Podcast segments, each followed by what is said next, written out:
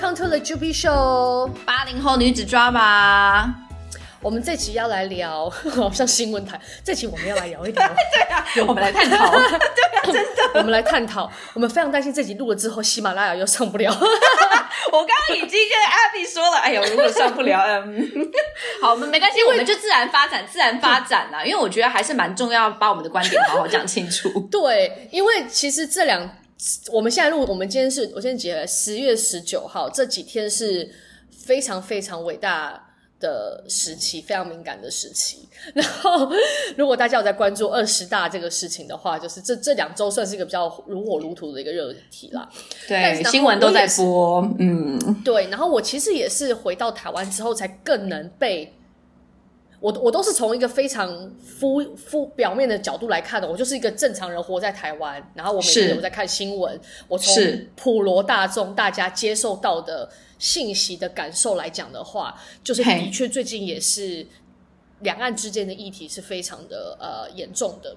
就自从佩、嗯、佩姐从美国来了那一趟之后，感谢 姐姐 特地把这件事情搬上台面来让大家来 discuss。对。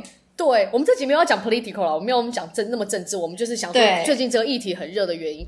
然后从佩姐一路的这个美国的两两美国的之间的角色啦，然后刚好到因为日本本身现在这几年跟中国的关系也不是很好嘛，然后跟日日本史上跟我们最好的关系的那位首相也离也离世了，嗯、所以就对对对，本来本身也是跟我们很关系很好的人，然后再来又考又又接着什么二十大，对。所以整个台湾岛上 在讨论这个两岸议题，其实也挺如火如荼的。是，对对，那包含要不要武力犯台啊，或是他要怎么样子统一啊，等等之类的。那我自己这边也听到很多长辈或是前辈的讨论，都觉得就是说，呃，过接下来的这五年肯定是一个非常关键的事情嘛，就是说到底是是。是是一国两制，还是说是我们特别行政区如 Elon Musk 说的？他也很夸张，他自己讲了吗？这没有没有听到这个消息，他是怎么讲的？他有多？他有多？他想要出来选总统了，是不是？现在什么？他真的很积极参与。他因为他可能有很多东西在中国发展吧，反正他很积极。哦，对啊，对啊，是是是是是。他就提了一个点说，说其实台湾可以设为特别行政区，这样。然后我就想说，哎、欸，怎么忽然来一个这个？对对对对，还有个人的他的政治立场，我也不 go to 政治立场，但是就是我说最近很多人在讨论这个话题啦，对，所以我自己 hot topic hot topic，所以我自我自己也觉得，哦，我刚好搬好搬回来台湾，所以我就是好奇，哎，就是我本来自己我们都有纠结嘛，不管是因为政治的原因，不管是因为疫情的原因，疫情对，就是我们要不要继续留在留在中国发展？所以我相信两岸的情势对于在。大陆的台湾人的接下来的发展会是蛮 critical 的，这样，嗯，嗯，就可能会是一个讨论。然后殊不知，哎，大家也都投票想了解这个话题。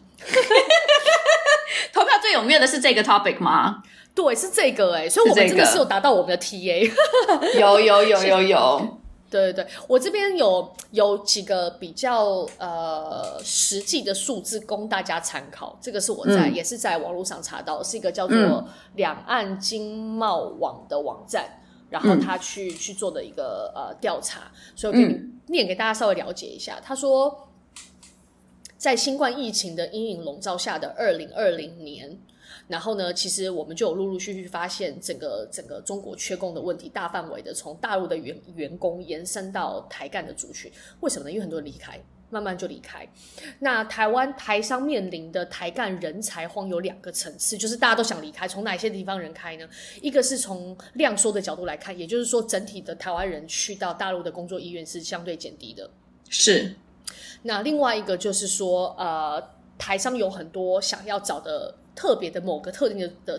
族群，比如说他想要找中高阶干部，因为年轻的其实大陆人他可以培训，他想要有一点点技能的中高阶干部，这个就是大概在落在三十岁到四十岁之间的这样子的一个呃中高阶干部的外派意愿也相对比较低，因为这段时间多半比较相对可能有家庭，是，而且就他们要考量的其实相对来讲会更多。对，所以当然成本也比较高嘛。对对，企业主来说，嗯、就是所以这这两个是一个对很多台干在招人，其实是有一个比较大的一个一个挑战。挑战。那嗯，对。那联合报这边，其实在二零二二零一零年到二零二零年台湾人赴大陆的就业意愿的有一个长期的民调，还有做了一个调查。他说呢，在二零二零年调查当中，有二十六趴的人在二零二零年去愿意去大陆。嗯，versus 二零一九年调了十个 percent，也就是说二零一九年其实还有三十六个 percent 人他们是愿意去大陆的，所以慢慢逐地的往下降，这样。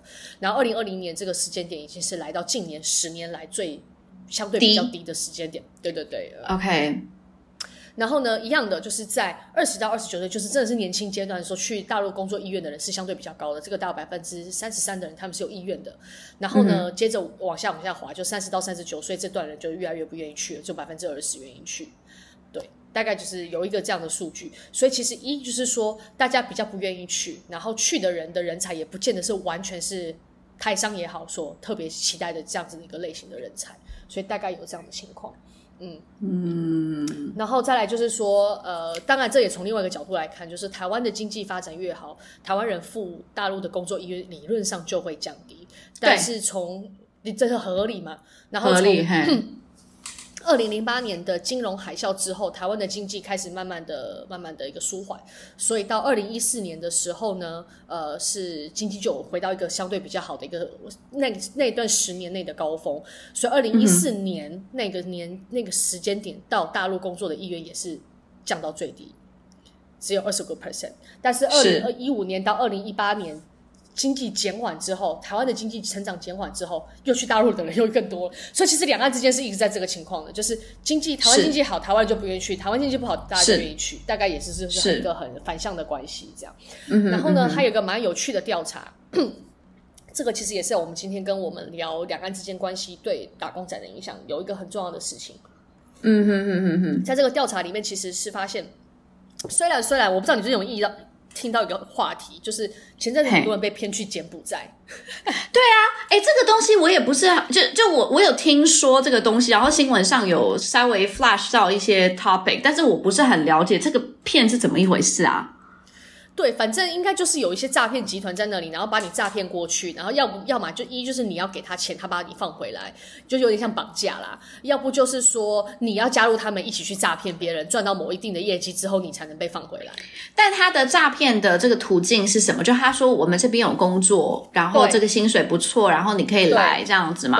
对，对那这就是在飞过去之前，大家都没有先 fact check 看说这个公司是不是 legit，然后再决定要不要去吗？对，所以他就会有不同种的神故事跟你说。有一种是，比如说我缺工，就什么什么工、嗯、啊，你要不要来？就像你讲的工企业，有些时候他还会骗什么舞团呐、啊，就说我们这个我们公司有个尾牙，然后你们整团跳舞的，我们需要有哦，我妈妈喜欢什么看什么表演，哦、你要不要整批人过来表演？连这种哎，这个还这个还只是这个听起来也合理耶，因为如果我是在一个舞团，然后有人哎，就是让我去出国表演，Why not？对不对？对我应该也不会去想太多。哎，对。对耶，对对对，所以这个是一个呃，反正就一个诈骗手法，就那段时间是蛮红的。但我们撇开这些比较极端的例子，就是 这比较极端的 犯罪例子，对犯罪例子，我们就在聊说，呃，这两年我们自己身边也非常，我们之前聊过非常多人，就是从呃上海离开嘛，嗯，各式各样的，嗯嗯嗯、不管是老外啦，或者是 A B C 啦，或台湾人这样子。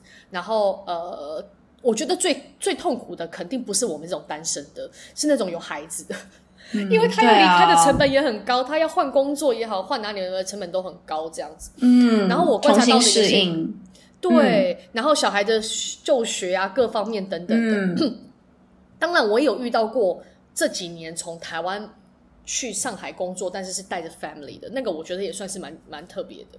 对，他是正好有一个很好的机会吧，要不然在现在这个情况下，嗯。对啊，对啊，然后 anyway，然后呃，我们身边也有人就是回来台湾，然后也有人去了其他国家，然后我觉得这个算是不意外的，然后也是比较相对特别的选择，其实比较呃比较不是特别比较合理的选择就是新加坡。嗯，对，新加坡最近非常红哎、欸，对啊，新加坡最近非常红哎、欸，就一来是很多。呃，APEC 就亚太的办公室品牌，其实都有移到新加坡。有啊，Adidas 两年前嘛，两年前了吗？差不多一一年多前，对对，对嘛？对，对原本原本在上海，然后现在又移回新加坡。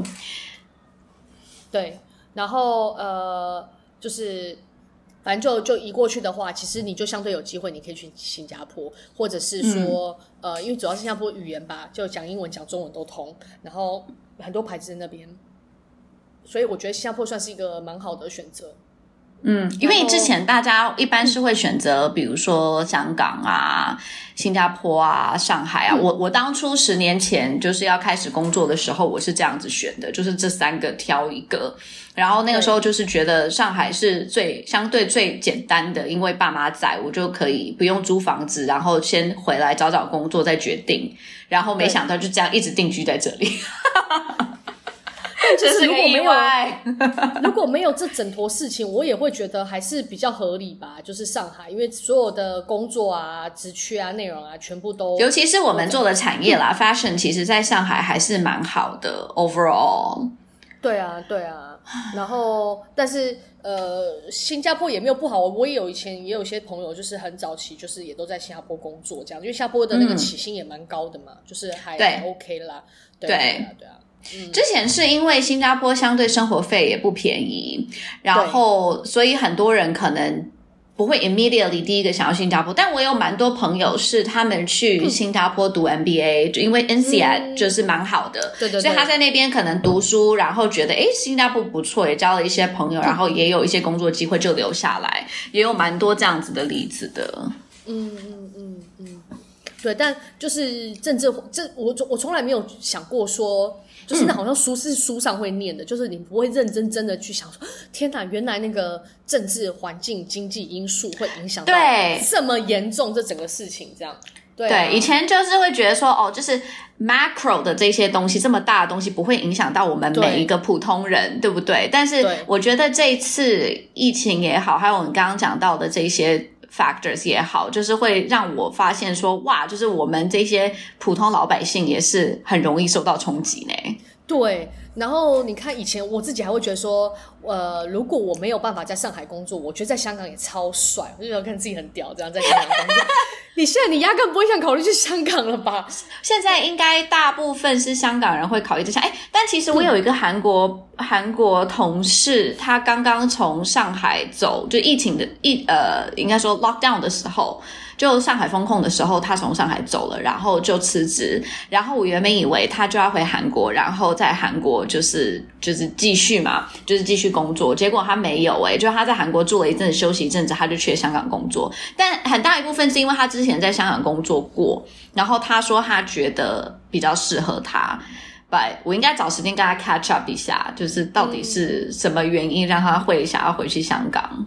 嗯嗯。嗯对，就但我也有朋友回香港了，去香港工作，但是我觉得好像可能对我们 marketing 的角度来讲，它就不是首选嘛，嗯、因为不是首选，不在香港，预算也不在香港，然后香港就是现在才开始开放，就是不用 lock down，就不用那个隔离，所以就隔离，嗯，嗯，就就还是是这样，所以其实。呃，我昨天在我们在做这个议题的时候，其实我在想说，我们要切入的 angle 是说，我们不会去黑非黑非即白的，就是说，我觉得大家都要离开中国，没有啦，没有，哎，我不是还留在上海吗？Hello，我还 不是，我只是这一阵子在台湾，我还是要回去的哦，大家不要误会。对对，但是就是说，呃，从机会点而言，我自己觉得的确是可以放宽到不同国家这样子。对，对啊，都可以看一看，都可以多了解啦。对，那你那你现在看了新加坡，觉得怎么样？因为我有一个，我要离开上海之前，我就有一个呃前辈，他刚好去了我同一家公司的新加坡的的分公司、oh, office，OK。Office. 然后他，我就问他，我说：“哎，你你刚去香，他就是他也是台湾人，然后他在、嗯、呃中国也非常非常非常多年，是个非常资深的前辈了。嗯、然后他是拿到了一个很好的抬头过去，当然公司给他很好的 package。他说他觉得最好的是说，第一就是整个就他的而言呢，因为我们先讲，我们都是以上海上海做一个 benchmark，因为上海非常卷嘛，大家都知道上海非常卷，尤其在 corporate 里面。那他觉得新加坡稍微舒服一点。” Is that true？你跟你昨天发给我的文章上面好像不是这么讲的哎。对，但是我我自己觉得，就是这个一定是 to 不同人的，的 receive 到的这个压力跟感受不一样嘛，对不对？因为所以像他算高层嘛，他算比如说 VP 这个 level 嘛，对对对对对对，还是对对对他已经是 VP 了。Okay, 所以就是从他的角度来讲，他觉得 as a VP，他在新加坡 versus 在上海，他觉得在新加坡相对比较没有那么卷，相对比较 chill 一些些这样子。对对对对对，忙也是忙，嗯，但是相对比较 chill 一些些。然后再来就是小孩子的教育，他觉得在他两个小孩带去新加坡的教育，嗯，他觉得也也也很好，这样。嗯，OK，了解，interesting，也没有那么卷。所以就是其实我自己身边蛮多有。家庭，然后想要离开上海，不愿意回来台湾，因为你可能考虑到赚的钱啊，或者是职涯发展的人，真的非常多人都会考虑新加坡，因为新加坡可能对小孩子的教育各方面的，他还是提供一个非常好的教育，所以这个是一个选项。但小孩那块我没有深入研究啦，就说不管是成本啦，还是说 因为自己还没有小孩啊，对我自己还没有小孩，所以这块我就保留。但是就是这的确是一个选项，这样子。OK，然后我在昨天的那个一个 article 里面看到一个点，他也是访问其中一个移民中介。上海的移民中介，嗯，他说上海的移民中介有外国人前往新加坡的有几种途径，一种是成立家族办公室，这个就是很 很夸张了，资金门槛需要一千万新加坡币。但再一次，成立一个家族办公室是什么意思？也就是说，应该就是开一家公司吧，但你这个公司的资本额你必须要达到五千万人民币。OK，那你就可以在那边，你就可以移民。OK，好。对，而且这当然还有很多细细、利利碎碎的一些条件，然后他只是说必须要承诺两年内的规模达到两千万新币，也就是一亿人民币，这才是你可以投资移民，好吗？另外一个是自雇移民，也就是这就是另外一种开设公司，这个的话是需要大概二十到五十万新币。嗯所以大概就一百呃五两百五十万这样子，一百到两百五十万人民币这样子，嗯，直接找工作，嗯、或是说你直接找工作拿工作签啊。这个这个是你最近读到 article 还是是推给你的广告？因为我知道你最近收到非常多移民的广告，从各式各样奇怪的国家都有。我真的我发誓，我真的没有看任何移民，就是我没有。你一定是有聊，你应该是有跟朋友聊，然后他听到你在聊，然后自己推这个东西给你。而且我就原原来乱七八糟各什么没听过的国家，他都可以哦，都可以啊。对，好，继续说，继续说。然后呢，好，然后他就他他这家 A 这家中介公司就说，就光他们这家中介公司，他说，呃，在二零二零年的时候，大概一整年度只有四百个人，嗯，他们经手过四百个人去新加坡，OK 工作，嗯，OK。然后呢，二零二一年有九百，然后今年二零二二年的时候，光前三个季度就已经超过一千三百个人。所以其实的确是你可以看到一个成长的趋势，就是从上海然后离开到新加坡去工作，所以的确是一个选项。这样，嗯，OK。所以就是这个我，我我我自己也是在在在思考，就其实从呃两岸之间的这个事情，就是有很多不确定性嘛。那这个不确定性，其实如果你还是一直待在上海，我觉得还好啦。那可能我。不会有立即让你觉得说哦，我好像得要离开了，嗯、或是我被中被中国排挤了什么之类的。这样，说话什么都接受七十二小时核酸，跟 动不动就要被被被 lock down 等等之类的，就倒还好啦。但是如果我想要寻求看呃外部机会，觉得回来台湾，嗯，会。不知道该怎么办的，我真的觉得可以去考虑其他国家。新加坡首选，是不是？新加坡毕竟讲中文也通啊，对不对？讲中文、讲英文都通啊。东南亚你就一定是要有东南亚的另外一个语言，比较机会比较大嘛。那、嗯、日本跟韩国，我觉得门槛也是稍微稍微大一点嘛。嗯嗯嗯、啊、嗯嗯。好。呃，刚刚讲到，我们刚刚讲到就是呃，反正。就是大家应该要多看其他选项啦。然后我这边想到了一个事情，就是我其实很想跟大家分享。我觉得很久之前我有聊过，说就是我在工厂上班的那个部分。嗯，因为其实我不知道，因为我自己是有很想要了解，就是从台湾的角度，就是怎么去讲台湾的人去大陆工作。嗯，然后记得我记得我在我的 podcast 有讲过，说其实在网络上这种文章非常少。对，因为。很多人都是拿这种就是真正找得到的资料去讲的，然后但是更多都是在讲台干。对，我们讲的台干是讲台湾人在大陆被台湾公司 hire 的那种台干。对，那个就很多很多资讯好像就可以比较收集得到，但是其实有非常多就是只是台湾人，但是在那边不管是上去陆企啊，还是说在上台湾公司啊、呃，上那个外企这样子，对，或是有些人就在那边创业，那个好像文章就非常的少，对，所以就很少讲讲到这个东西。但是 刚好因为我也在台湾公司待过嘛，台湾的在大陆的公司待过，所以我讲一下，就是我也是在这个两澳经贸网上面看到的一个呃部分内容，我觉得还蛮有趣的。他说。看起来用一个非常传统的心理学家马斯洛说，提出他有提出过知名的需求层次理论，将人类的需求分为几个层级，包含生理啊、安全啊，然后爱与归属感啊这样子。所以从马斯洛的理论思考，或许是台湾的台商忽略了员工在经济安全以外有更高层次的需求。嗯。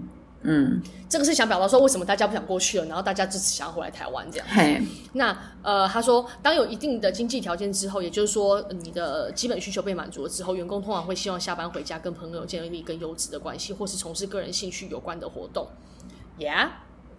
目前仍有不少制造业台商在大陆的工厂实施一周上六天班的制度，嗯，然后平日固定工作十个小时上也相当常见，所以工时较台湾多出四十个 percent 到五十个 percent，然后以目前外派月薪约为台湾的一点五倍计算，薪资相对而言其实并未加值，嗯，反而牺牲了与家人。对，就是你看那时候外派是可能五万六万，现在可能 maybe 再多一点，对。可是你如果离开台湾公司，呃，我们现在讲。有些人可以离开，有些人就是还是选择整在台湾公司。嗯，如果你有的选择在外企或是入企的话，你愿意干的话，那薪水其实是比较呃，会会比较好的。嗯，对。所以这个其实也是可以给大家一个参考值，就是说你也可以留在大陆啦。那你要选择什么样公司，嗯、还是回到一个最基本面，就是怎么样让自己充满弹性。因为我觉得台商的话，就是呃，当然我有听到，就是我之前的公司的例子是，他们也有考虑说把办公室搬去新加坡，嗯，但也有很多制造业的公司，它其实还是在中国的。那我觉得这个你就会呃，就是没有什么选择性。但是譬如说，你如果可以去到外企。那外企你要去回台湾，像我先生调回台湾，或者是说你要转到其他国家，它的可能性又会大一点。对，所以你怎么让你自己充满选择权这件事情，我觉得就蛮重要的。嗯，像你看你在 Farfetch，你 Farfetch 公司有给你很多不同的福利嘛。嗯，像你们最近可以三个月离开对中国，没错。对，然后你们要转到其他国家，你觉得有机会吗？就是要聊啊，但是这个东西就是至少你在一个外企。那你这个机会总比你不在一个外企要来的高很多吧？但但这个东西当然也不是 guarantee 的，就是今天你在外企，不管是 Adidas 也好，现在的 Farfetch 也好，不是说因为你在外企，你就是 guarantee 你哪一天想要去哪一个其他的公司工作，公司就。一定会去 support 你，或者你的老板一定会帮你争取。但我其实觉得，尤其像现在在就疫情在呃中国目前的这个情势，有比较多比较有人性的老板，他们其实都能够 understand，因为他们自己可能也在做很多的思考。面临对，所以当他们下面的员工，尤其他可能对你就是跟你关系还蛮好的，如果你只是说需要他帮忙去帮你做一些争取，其实我觉得都是 OK 的。像我之前。我有一个朋友，他也是在就公司名字不讲，但是就是 high luxury brand，就是做那种首饰的。然后他其实也刚进公司不久，可能半年到一年。然后因为就是老公的工作的关系，他其实有一度有想过说是不是要离开上海，然后去。但是他比较 open 的在看其他日本、韩国呃的，然后甚至台就是台湾或者其他国家，他就有跟他老板提，一开始也是只是想先提提看，感觉一下，就是。Test 嘛，test water，看看老板有什么样的反应。结果他说他蛮 surprise，就是老板其实蛮 positive 的，去跟他说说，那就是你会考虑哪几个国家？那这这几个国家，哎，好像正好就是韩国这边，我有个比较熟的同事，我可以先帮你口头上问问。那呃，日本这边还是真的有一个 opening，那如果你有兴趣，我也可以 connect 你。就是他是真的会去帮他帮助他这样子，去让他有这个选择。所以我。其实是觉得，就是呃，公司是一部分，你的老板愿不愿意去 support 你，这也是一部分。但你自己要去做一些 future planning 是很重要的。今天如果你已经有想到说，我可能不想要待在我现在，无论你现在是在上海还是你在台湾，就是你有想要去别的地方，你就要开始去想说，那是不是换一个工作，我可能比较有机会，或者甚至就是如果你就是胆子比较大。如果你今天我随便说你想去德国，然后你觉得德国有这些这些公司，这些公司你也是有机会的，你也可以直接搬过去啊。就是在经济情况允许下，你自己愿意 take a risk，这也是一种方法。但是你如果就是光说不做，然后只是说我就是待在我自己的这个小圈圈里面，虽然说我有很多，我觉得我想要更多的。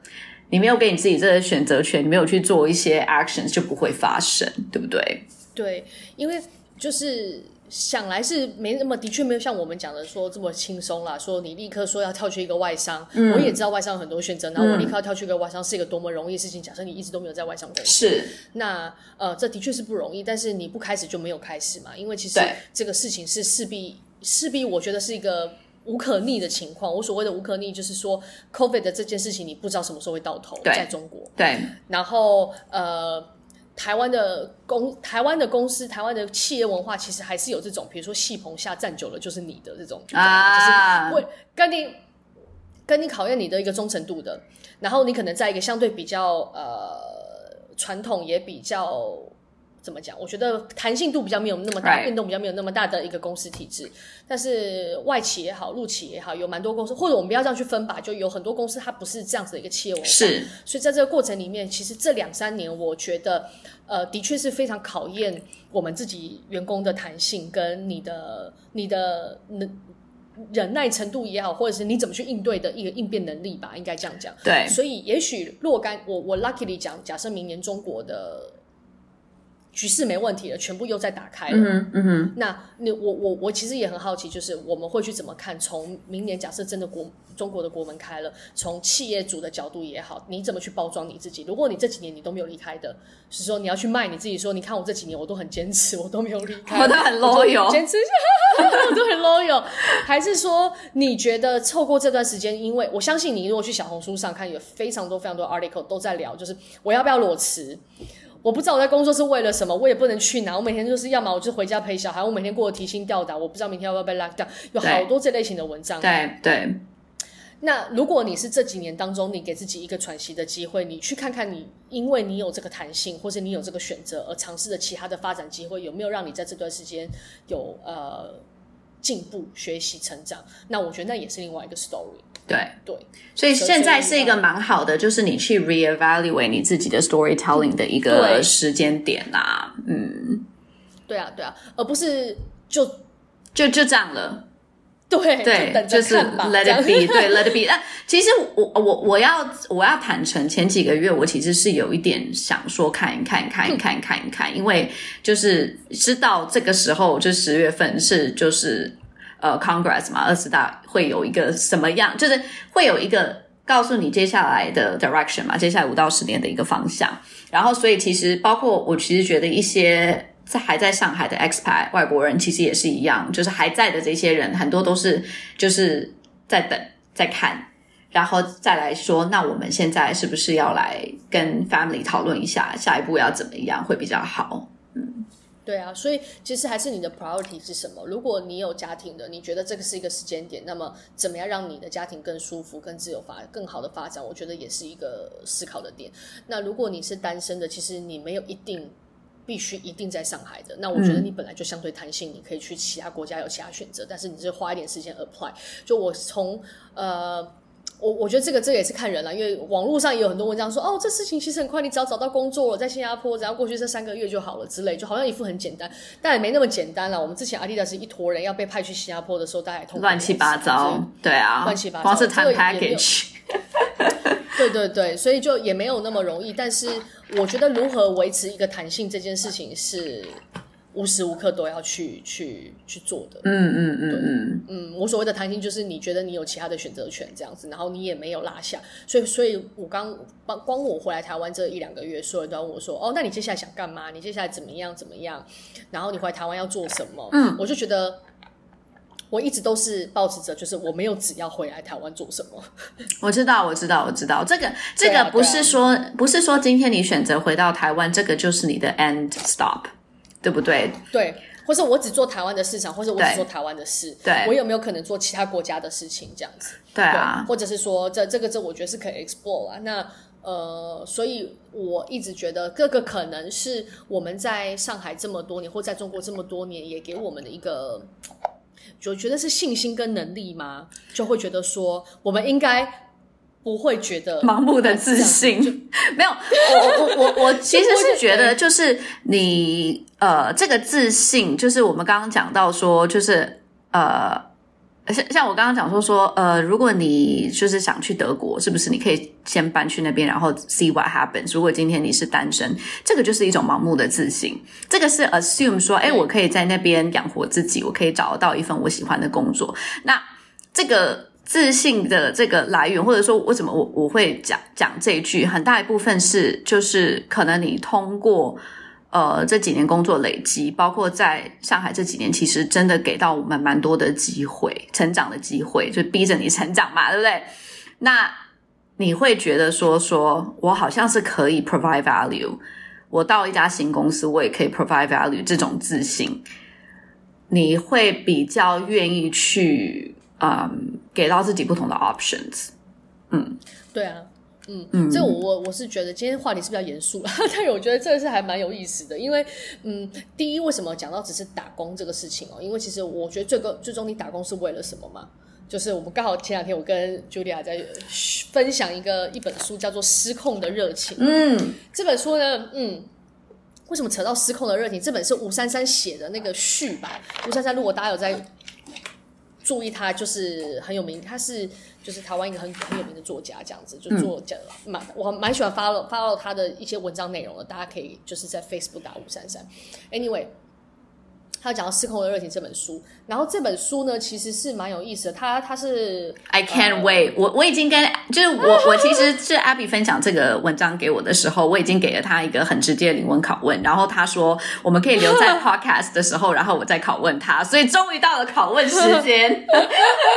好，你先跟他分享一下这本书为什么我会觉得很特别。他说这本书是一个美国社会学家叫做 Erin 写的这样子，然后呢，他是提供了一个崭新的。指标就是说，选择工作之前，你必须要把你的家庭背景纳入做考量。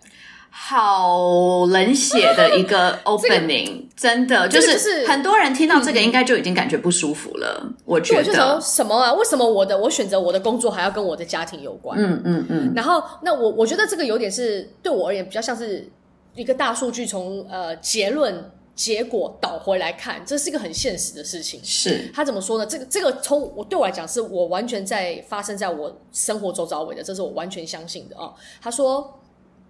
这个说法必然刺痛很多人的心，听起来未免太现实。但是从这个研究指出，从这个社会学家 Aaron Ashak 就是什么赛克指出当中呢，他说看这个看似中性又高度道德正当性的选择，很可能会让你不自觉的复制你父母终其一生都渴望摆脱的匮乏。好可怕哦！他讲的真的很严重。我那时候看到这句的时候，真的就是哇，真是好很有感觉。对，就很有感觉。你可以自己回想一下你自己。他说，他说他有一个呃，他自己的学经历是大学主修电机，辅修社会学。后来他决定选择他所爱的事情，which is 社会学做的事情，which is 社会学。然后拿到了博士学位。然后赛克是择你所爱这个信念的受益者。照理来说，他可以心安理得的，像是。贾伯斯或者是 Elon Musk 一样，享受着这个因为社会赋予择你所爱的美好光环，也就是很棒啊！你就做你喜欢做的事情，你爱的事情，你就会把这事情要做到最好，然后你就会发光发热。这是大家觉得理想化应该会发生的事情，对不对？所以，但社会学的训练却让赛克难以忽视其中为呃其中的一个陷阱。为什么这么说呢？他说：“赛克透过严谨的社会学研究方法，为我们揭开真相。择你所爱这件事，仅有在足够的经济、文化、社会的资本支持下，才有可能达到这些所有主流媒体也好，或是社会认为所你会发生的这些，就是有志者事竟成。这件事情的前，也就是说，这件事的前提必须是。”你做你真的爱做的事情，然后文化跟社会资本都支持你，经济也够支持你，你才有可能成功。嗯哼，嗯哼。当然，你也可以说所谓的成功的定义是什么？这个就是细节。我们想表达的是说，就是你要做你所爱的事情，你可以这么如此开心的做好它，然后做到所有人都认可你这件事情，不仅仅只是你自己本身喜欢这件事情而已。嗯哼，嗯哼，他还是需要很多的事情去去给予那个呃外界的一些 support，这样子就是滋养他。对对对对对。然后呢，他就又提到了一个点，他说呃，我要看一下啊，他说所以就会。好，他这个还蛮这个蛮有意思的，我自己也是有觉得有有这个感受。他说，呃，当你是。给予他人职涯建议的顾问的时候，嗯，教育现场的第一线工作者，那我相信《失控的热情》就这本书是重新检视一切说辞的切入点。为什么呢？其实这本书的样本数只来自这本书，你可以看它其实才来自美国的三所大学而已，但跟台湾可能也许会有一些差别。但是我觉得还是一个蛮好的一个借鉴的机会。如果你已是做出选择，在特定科系完成高等教育、进入职场的读者，这本书仍提供后续的指引。他说：千万不要透露。你是因为喜欢这份工作，才要来 apply 这个工作。嗯。因为呢，一旦你给到这样的一个说法，通常老板会不经意的调高你对这份工作的表现的期待。也就是说，你既然说你那么喜欢，你就必须要得好好做，而且你得做得很好。如果你是这样讲表现，我充满热情，这样你知道我在台湾很爱搞这个事情，我就很喜欢，我真的是对你的品牌很爱，什么？当然，你去很多公司面试，你也都必须这样子啦。可是，我觉得。在我的感受，就除了热情以外，你还是会去更多去想到你可以提供的 value 嘛？是，你可以做些什么？对，而不是只是说哇，我真的好喜欢你的牌子哦，我相信我一定可以做的很好，什么什么这类的。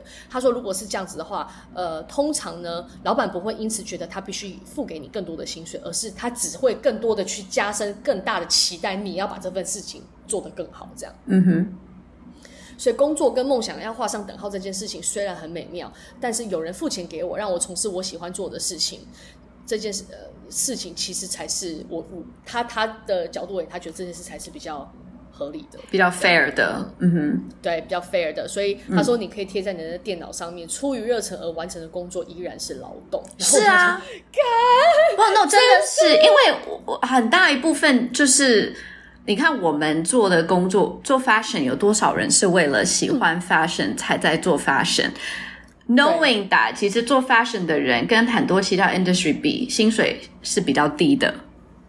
对。但因为你很爱，你就愿意去做，你就愿意接受。你看有多少 luxury brand，他们的 pay 其实没有，比如说 sports brand 要来的高。为什么？因为你就是你能进入 LV。你就是牛逼，所以我不用付你那么多钱，你就应该想要来，因为你的名片上会有 LV，对，对不对？对对，所以我觉得你刚刚讲到这个例子算蛮好的，就是所以其实有非常多真的能在 luxury brand 走的比较远的呢，我觉得家庭环境不会太差，就不是那么相对来讲不是那么的缺钱。对对，相对来讲不是那么缺钱，因为呃，当然也有了，我们不能说绝对的例子。我的感觉是说，做这份工作，因为它更多是为了你喜欢，对，然后你的面子，或者你有想这些 glamour，但是它不是为了钱嘛。对。但是如果说你你能是哦，我好想，我好喜欢当工程师哦，我好喜欢做金融哦，所以是他。懂等等同于你付出跟他得到回报也是差不多的话，那我觉得那也很棒啊。那就不是每一份工作都是你有热情的同时，你又可以赚到很多的钱。你记不记得之前看一下？嗯，你说，你说，你说，嗯，你说，你记不记得之前你有跟我说那个就是 Jim。他呃很喜欢运动，他很喜欢潜水，这个是他的热爱。但是就是工程师是他的工作，但他也没有不喜欢，对，对不对？但是他其实他的工作跟他的热爱其实是分开，但很很大一部分其实是因为他有一个很不错的工作，所以他可以 feed into 他的热爱。然后我就是这个东西，其实我觉得是这是一种 lifestyle。那另外一种 lifestyle 就是我好爱我每分每一秒的工作。就比如说我好爱 fashion，然后我现在在一个 fashion industry 里面工作，我就觉得哇，我好我好开心，我好开心哦。但就是等于说这两你的热爱跟你的工作完全是 overlap 在一起的。对，到底哪一个才是对的？这个东西其实我我也一直有在纠结，就是我是不是一定要做 fashion 我才会这么的开心？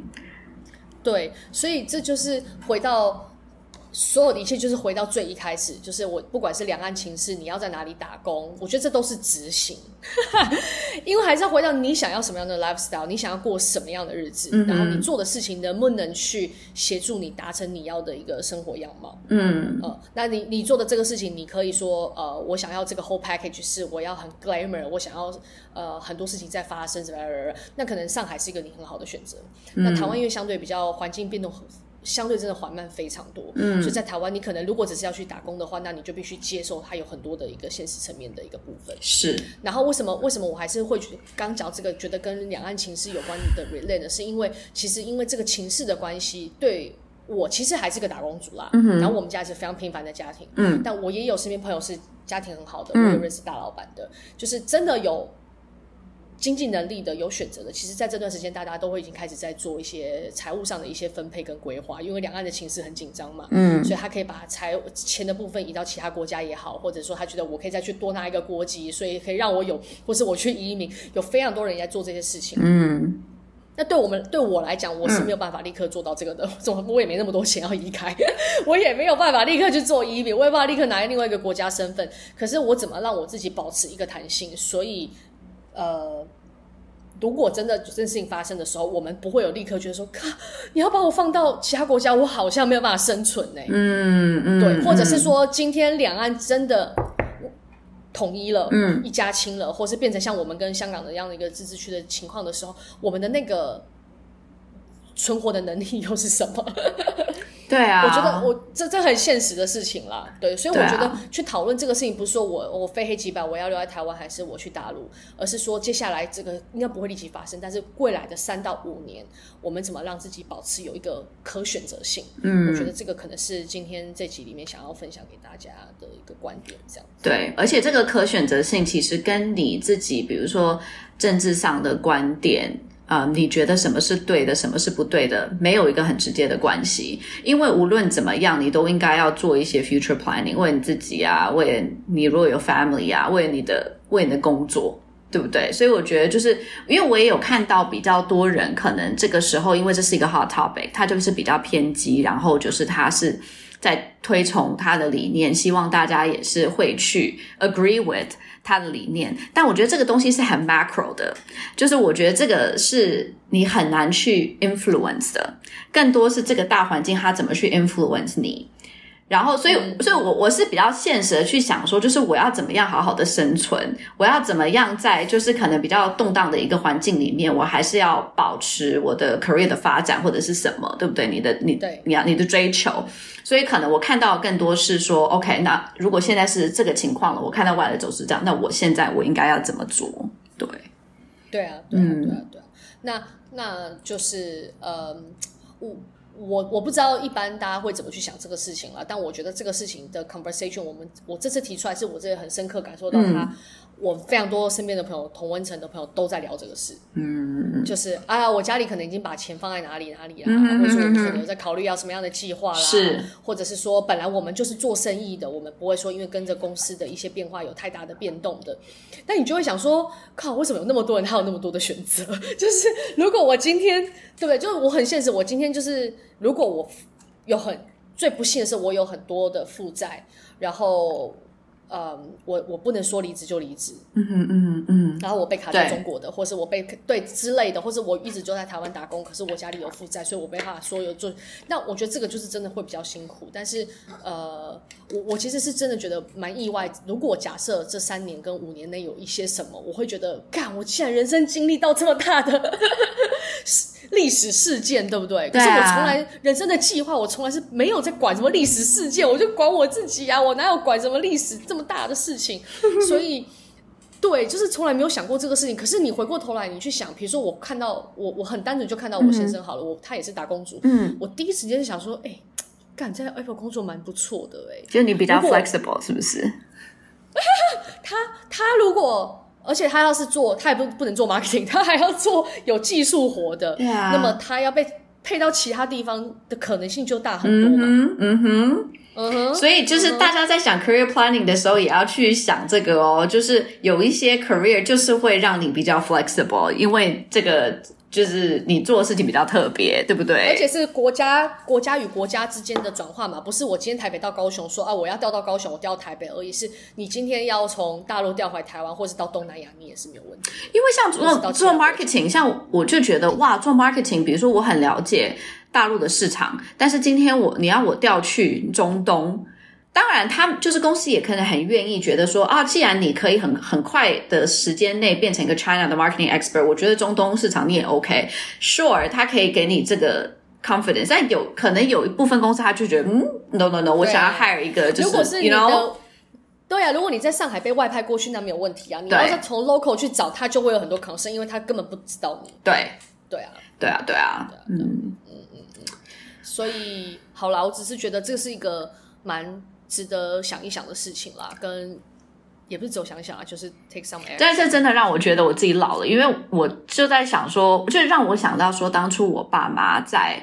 零一年的时候决定要从台湾移居到上海，他们是不是那个时候也有想很多这种？肯定啊，因为我一直很有印象，我小的时候有在他们的房间里面看到《移居大陆》这本书，然后我就有想说，那个时候还小，所以你只会想说说哦，我们是不是想要移居大陆？所以他们想要就是做一些 research，还要读读书。对，我现在就在想说，哇，可能我们是不是已经到了这个时间点？对。You know，对对对对对对对，真的啊，就是我们真的也是在聊这个事情嘛。对啊，你说，对啊，谁知道三五年后台湾跟大陆的情况会是怎么样，都很难说。不好说啊，这期到底要不要上喜马拉雅？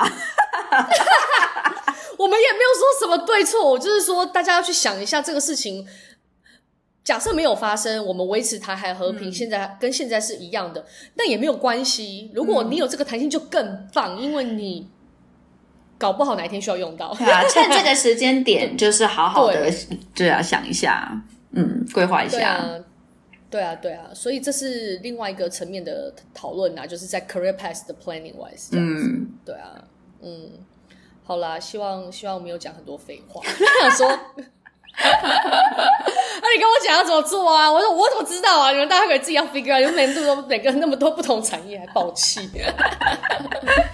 好了，好啦，这是一个启发性的讨论，好吧？好啦，祝福大家，祝福大家，大家都平安。拜拜，拜拜，拜拜，拜拜，拜拜。